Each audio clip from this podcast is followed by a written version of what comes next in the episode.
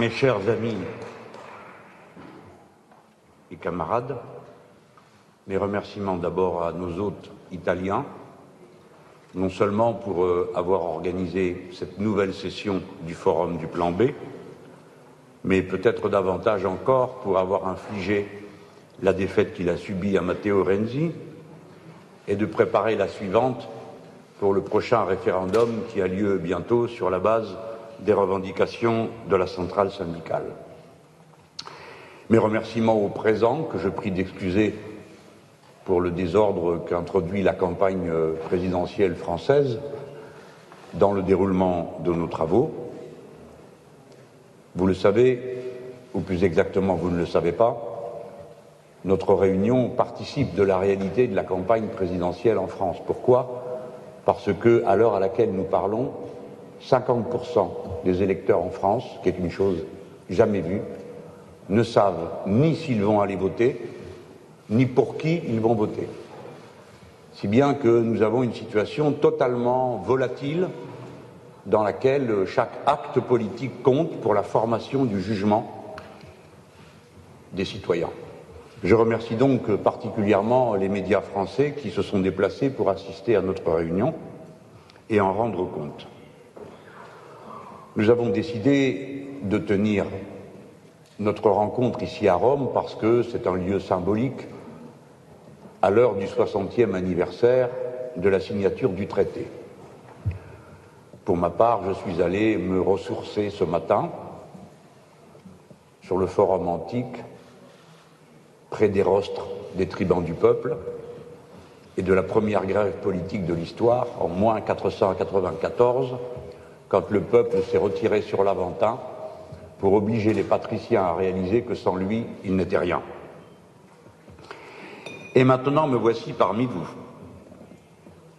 Lorsque le traité de Rome a été proposé, déjà de nombreuses voix, et parmi les plus éminentes en France, ont fait remarquer qu'il avait un contenu qui le mènerait à des dégâts. Ce contenu, c'est l'idée centrale que le marché doit être le régulateur des activités humaines. Si le marché devient le régulateur des, intérêts, des, affaires humaines, alors il n'y a plus d'intérêt général humain. Il y a seulement la loi de l'échange des marchandises. Et la loi de l'échange des marchandises implique que celle-ci coûte toujours moins cher, c'est-à-dire que les travailleurs et les salariés soient toujours plus exploités et la nature toujours plus détruite. Au fond, cette longue histoire de la construction de l'Union européenne telle qu'elle résulte du traité de Rome a connu des hauts et des bas. On ne peut pas dire qu'il n'y ait pas eu de magnifiques occasions présentes au cours de cette histoire. Elles ont été manquées en particulier lorsque les gouvernements sociaux-démocrates étaient en majorité en Europe avant de s'effondrer lamentablement dans un système généralisé de grandes coalitions entre les partis sociaux-démocrates et la droite, faisant l'aveu du fait qu'il n'y a aucune différence dans leur vision du futur.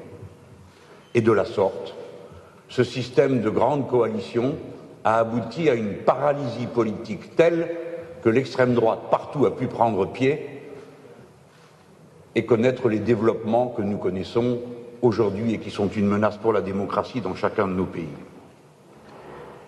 L'Europe est entrée en fin de cycle, mais l'idée européenne n'appartient pas à l'Union européenne.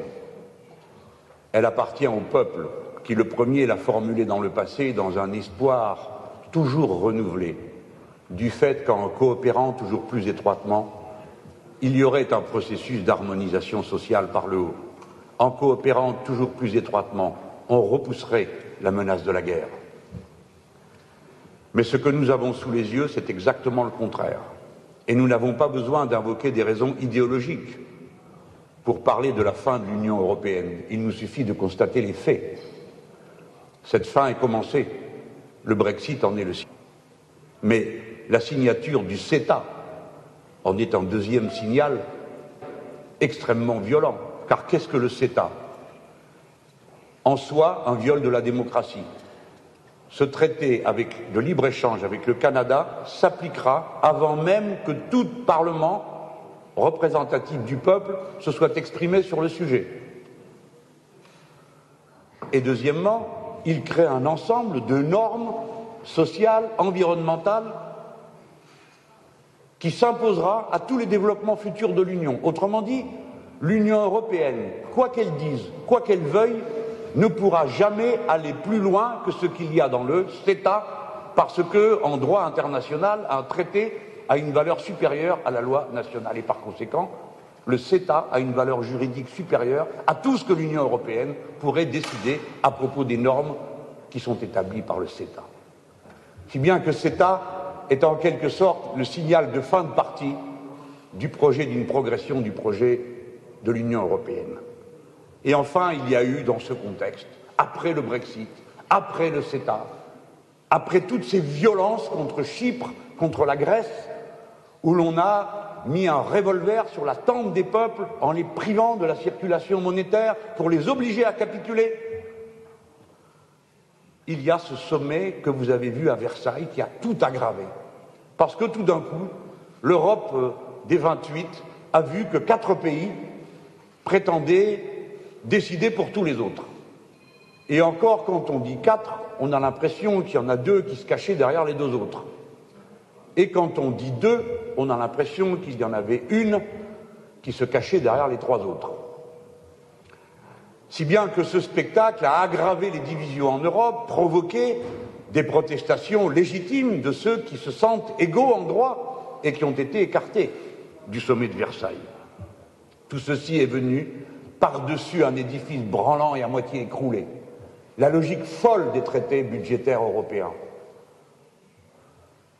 avoir interdit l'harmonisation sociale, avoir interdit l'harmonisation fiscale, a eu pour principal résultat de jeter les nations les unes contre les autres en concurrence tout en prétendant construire une union.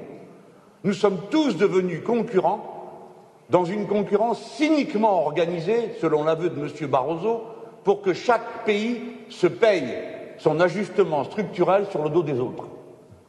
Et comme il est significatif de voir qu'à la compétition du dumping social, du dumping fiscal, se soit donné pour président M. Juncker, que l'on peut considérer comme le premier tricheur d'Europe, puisque c'est sous son autorité que le Luxembourg s'est donné le droit de créer des faveurs fiscales qui ont été un véritable hold-up sur tout le reste des trésors publics en Europe. C'est dans ce contexte que la logique de grande coalition qui fait que partout les partis sociaux-démocrates, qui sont souvent le premier parti venant de cette longue et vieille histoire du progrès social, coalisés avec la droite, ont absolument étranglé toute possibilité d'expression en dehors de ces rangs. Le résultat, nous l'avons sous les yeux. Partout, le nationalisme le plus étroit et le plus borné, partout des mouvements qui sont une régression politique, intellectuelle et démocratique incroyable. C'est contre cette pente que nous allons. Et voici que les quatre importants ont décidé de se lancer dans une fuite en avant, dont le plan Juncker est le cadre. Peut-être que vous le savez, mais peut-être que vous êtes comme nous en France. Nous, en France, nous ne savons jamais rien. Quelques députés essayent de dire, d'informer, mais le grand nombre ne sait rien. On ne lui a pas dit que M. Juncker a proposé quatre plans pour redévelopper l'Europe. Premièrement, on continue comme avant. Il était obligé de dire ça. Il ne pouvait pas dire qu'avant c'était nul. Il ne pouvait pas dire si on était obligé de réfléchir à un nouveau plan, c'est parce que le précédent a lamentablement échoué. Deuxième plan, nous allons faire seulement le marché unique. Quel bel idéal européen. Mais eux-mêmes s'en alarment en disant si nous faisons seulement le marché unique, nous allons être obligés de passer par-dessus bord les deux tiers des décisions que nous avons déjà prises dans le passé. Et même M. Juncker arrive à dire si nous ne faisons que le marché unique, il y aura un danger environnemental. Troisième plan, nous allons faire moins mais mieux. La fameuse formule de Lénine, appliquée à M. Juncker, est assez drôle. Car si on peut faire mieux en faisant moins, bah faisons-le. Pourquoi ne l'a-t-on pas fait? Et enfin, le dernier plan, c'est cette Europe à plusieurs vitesses, qui est vendue partout comme une nouveauté, quelque chose qui vient d'être découvert. mais qui est une vieillerie que nous, Français, nous connaissons, puisqu'elle a été proposée il y a plus de dix ans, et que de toute façon, d'ores et déjà, c'est la réalité. Il y a une Europe à plusieurs vitesses. L'euro ne concerne que 19 pays sur 28. L'accord de Schengen n'implique pas tous les pays de l'Union européenne, et j'ajoute que sur le plan militaire, qui est devenu la grande nouvelle idée européenne, il y a un pays neutre, qui est l'Autriche, qui ne participera jamais à aucune coalition militaire, quelle qu'elle soit. Si bien que l'Europe à plusieurs vitesses est en présentation, dans un nouvel emballage, de quoi? Du fait que le cœur réactionnaire de l'Europe, que représente le gouvernement de Mme Merkel, veut se donner de nouveaux moyens de coercition, d'embrigadement autour d'un noyau central qui continuera à défendre bec et ongle la stratégie du capital transnational qu'incarne le traité budgétaire et le mécanisme européen de stabilité financière. Leur Europe à plusieurs vitesses, c'est juste une stratégie pour maintenir un édifice branlant qui partout reçoit les coups des peuples. C'est seulement ça. Que pas un seul d'entre vous n'ait le moindre doute sur leurs intentions. Et j'espère que les Français le comprendront vite. Il est intéressant, puisque je vous parle comme un Français, de voir comment chez nous, la social-démocratie, qui réussit ce tour de force d'investir en quelque sorte deux candidats, au fond se retrouve sur le plan européen. Là, et M. Macron qui recopie quasi mot pour mot les directives de la Commission européenne. Je sais que ça peut vous paraître incroyable, mais nous qui sommes des connaisseurs des textes, nous avons retrouvé telles quelles les réclamations de la Commission européenne contre la France comme programme présidentiel dans des candidats. Si jamais quelqu'un a mérité d'être appelé le candidat de la Commission, c'est bien lui. Et l'autre candidat de la social-démocratie propose la constitution d'un Parlement de la zone euro et d'un gouvernement économique de la zone euro, ajoutant que dès que 50% des peuples seraient des nations seraient d'accord, il s'appliquerait.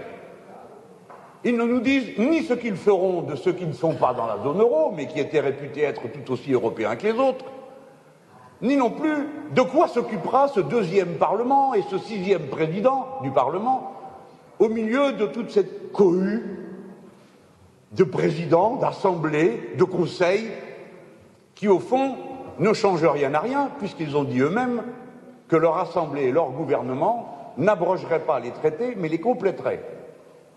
Comment peut-on compléter un traité qui interdit l'harmonisation sociale en prétendant faire de l'harmonisation sociale? Comment peut-on compléter un traité qui interdit de l'harmonisation fiscale en proposant l'harmonisation fiscale Tout ça est incohérent, mais cette incohérence est un signal de détresse. Et je voudrais reprendre l'expression du début de mon discours. L'idée européenne, idée pacifique et de progrès social, n'appartient pas à l'Union européenne et à ses dirigeants actuels, qui sont incapables de gérer cette idée et qui l'ont amenée à la catastrophe vers laquelle nous nous dirigeons. Double catastrophe. Catastrophe sociale et catastrophe dans le domaine de la paix. C'est sur cette question que je viens vers ma conclusion. Le plan A est dans notre esprit quelle que soit la diversité de nos situations dans chacun de nos pays. Diversité qui est d'une extrême importance. Car comme les élections nationales n'ont pas lieu toutes le même jour dans toute l'Europe, il est impossible d'avoir une stratégie européenne progressiste autrement que dans le cadre de la lutte nationale et donc de la capacité que nous avons à mobiliser nos peuples tout entiers en direction d'un objectif politique. La stratégie révolutionnaire de la révolution citoyenne s'appuie sur la volonté démocratique de chacun de nos peuples, et nécessairement l'un après l'autre. C'est la raison pour laquelle nous avons évoqué l'idée du plan B et nous avons appelé notre forum le forum du plan B, exactement comme d'autres avaient appelé leur forum en Amérique latine le forum de San Paolo, même s'il ne s'est réuni qu'une seule fois à San Paolo. Assemblée qui au début faisait sourire les importants et les puissants, mais assemblée dans laquelle on a recruté onze gouvernements depuis. Je forme le vœu qu'on trouve dans cette salle les onze prochains gouvernements de l'Union européenne. Mais soyez assurés que nous travaillons au moins à garantir le prochain chez nous. Le plan A, c'est au fond ce que nous avons en commun. Nous ne voulons plus continuer une Europe où est interdite l'harmonisation sociale. C'est pourquoi notre première revendication commune du plan A est l'harmonisation sociale par le haut, parce qu'il y a une harmonisation sociale qui est en train de se faire par le bas. Nous ne voulons plus d'une Europe où il n'y a pas d'harmonisation fiscale, parce que c'est ce qui permet aux sociétés de déplacer leurs sièges vers les endroits où l'imposition sera la plus basse, c'est-à-dire la contribution au bien commun. Et donc, nous voulons que l'harmonisation fiscale soit possible. Ces deux points nous obligent à dire il faut rompre avec les traités actuels parce que ces deux points sont dans les traités actuels. Ce n'est pas une affaire purement idéologique, encore qu'on ait le droit d'avoir des visions idéologiques. Mais c'est une affaire concrète et pratique. Nous voulons sortir de traités qui prennent deux dispositions absurdes, qui ruinent et tuent l'idée Europe au cœur même de sa mise en, en mouvement. Et qu'est-ce que le plan B? Qu'est-ce que le plan B? En dépit de toutes nos divergences sur la question, le plan B, c'est d'abord le fruit de l'histoire. À cette tribune, il y a Zoé, qui a été la présidente du Parlement grec et qui a maintenu sa fidélité à un engagement de combat sur lequel elle avait été élue. Que s'est-il passé? La Grèce isolée a affronté les autres pays, et en particulier l'arrogance insupportable du gouvernement de Mme Merkel, sa violence, sa brutalité, à travers les propos inacceptables de M. Schauble. La Grèce, parce qu'elle était isolée, parce que nous n'étions pas capables d'organiser tous ensemble le mouvement qui aurait permis de l'épauler, a été mise dans la situation où ses dirigeants ont pensé qu'en faisant de bonnes manières, ils obtiendraient de bons résultats. La discussion est terminée sur ce sujet. Quels sont les résultats? Aucun. Par conséquent, la méthode ne valait rien. La seule qui vaut quelque chose, c'est d'avoir un plan B. S'il ne cède pas sur le plan A, alors nous passons au plan B. Qu'est-ce que le plan B? Qu'est-ce que le plan B? Le plan B, c'est le plan que je viens de présenter comme plan A. Si les autres n'en veulent pas, alors nous le faisons quand même entre ceux qui sont d'accord. Par conséquent, le plan B est un plan internationaliste. Ce n'est pas un plan nationaliste où chacun rentre à la maison et se débrouille avec sa situation nationale. C'est un plan internationaliste. Et c'est là que nous jouons un rôle, nous, dans cette salle, tels que nous sommes. Nous jouons un rôle parce que nous préfigurons ce plan B.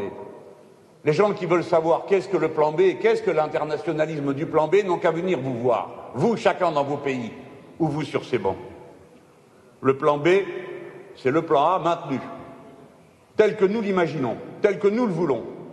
Pas par idéologie, mais parce que cela correspond aux intérêts de nos peuples. Et cela nous replace dans la perspective qui est la nôtre. C'est là-dessus que je veux finir. Nous avons fait l'Europe pour le bien-être social, on le pensait, on le croyait. Nos peuples le croient. Et cette formidable adhésion qui se conserve dans nos peuples pour l'idée européenne a un enracinement profond qui n'est pas, comme on l'a dit, la peur, non. Nos peuples sont attachés à la paix. Nos peuples sont plus raisonnables que les dirigeants. Ils savent que l'Europe est la matrice de toutes les guerres. Ils savent que toutes les guerres mondiales sont nées en Europe et que les cicatrices sur nos frontières sont encore fraîches dans bien des endroits et qu'il suffirait d'un faux mouvement pour les réouvrir. Nos peuples savent que la paix est une construction qui nécessite de la vigilance, de l'application, et pas la désinvolture stupide que nous voyons au pouvoir aujourd'hui. Oui, la paix est menacée en Europe.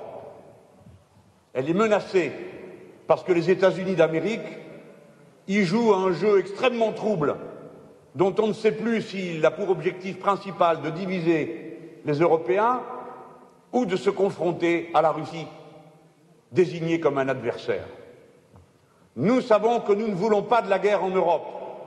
Nous voulons la paix. Et pour cela, nous ne pouvons pas accepter qu'un pays soit désigné comme un adversaire par nature. Pour nous, Français, dans notre histoire profonde, quel que soit le régime en place en Russie, qu'il ait été celui du tsar sous la Troisième République, la nôtre, ou qu'il ait été celui de Staline du temps du général de Gaulle, la France a toujours eu la Russie comme partenaire. C'est la géographie et l'histoire qui nous dictent cette obligation et par conséquent, nous ne devons pas accepter d'aller à la guerre comme nous sommes en train de le faire. La Suède a rétabli le service militaire obligatoire. On a installé des batteries de missiles antimissiles en Pologne. A quoi répondre maintenant Des batteries de missiles du côté russe? L'escalade est commencée. C'est notre rôle de faire tout pour l'empêcher. Il faut donc qu'il y ait une conférence de la sécurité et de la paix en Europe, car l'effondrement de l'Empire soviétique n'a été discuté nulle part. Il a été abandonné à la loi du plus fort. Et pendant toutes ces années, les dirigeants de l'OTAN n'ont cessé de mentir à leurs partenaires russes. Il ne faut pas s'étonner qu'après cela, eux aussi se soient mis à faire des démonstrations de force. Le plan B est plus que jamais le plan de la paix contre les tentations de guerre. Je trouve désolant que le président de la République française, M. François Hollande, ait dit que l'Europe pouvait se relancer en tant qu'Europe de la défense. Europe de la défense Contre qui? Pourquoi faire? Quelle Europe de la défense? Ça n'existe pas. L'Europe de la défense, c'est l'Europe de la guerre. Et nous, nous voulons construire l'Europe de la paix. C'est sur ces mots que je vais achever. Mes amis, je sais que le moment venu, si les urnes nous sont favorables, à nous en France, dans cette situation si changeante, si volatile, le moment venu, vous viendrez à la rescousse. Car aucun d'entre nous ne peut penser demain gouverner quelque État que ce soit sans l'appui des autres. Mais l'appui des autres, c'est d'abord l'appui du peuple. C'est le peuple qui compte. C'est lui qui doit être le souverain. Et si puissante que soit la France, et elle l'est, elle n'est rien si les autres peuples ne reconnaissent pas dans la parole qu'elle porte quelque chose qui les concerne très directement. La France gouvernée par nous, ce serait la France du plan B, ça serait donc la vôtre. C'est la France universelle. Merci.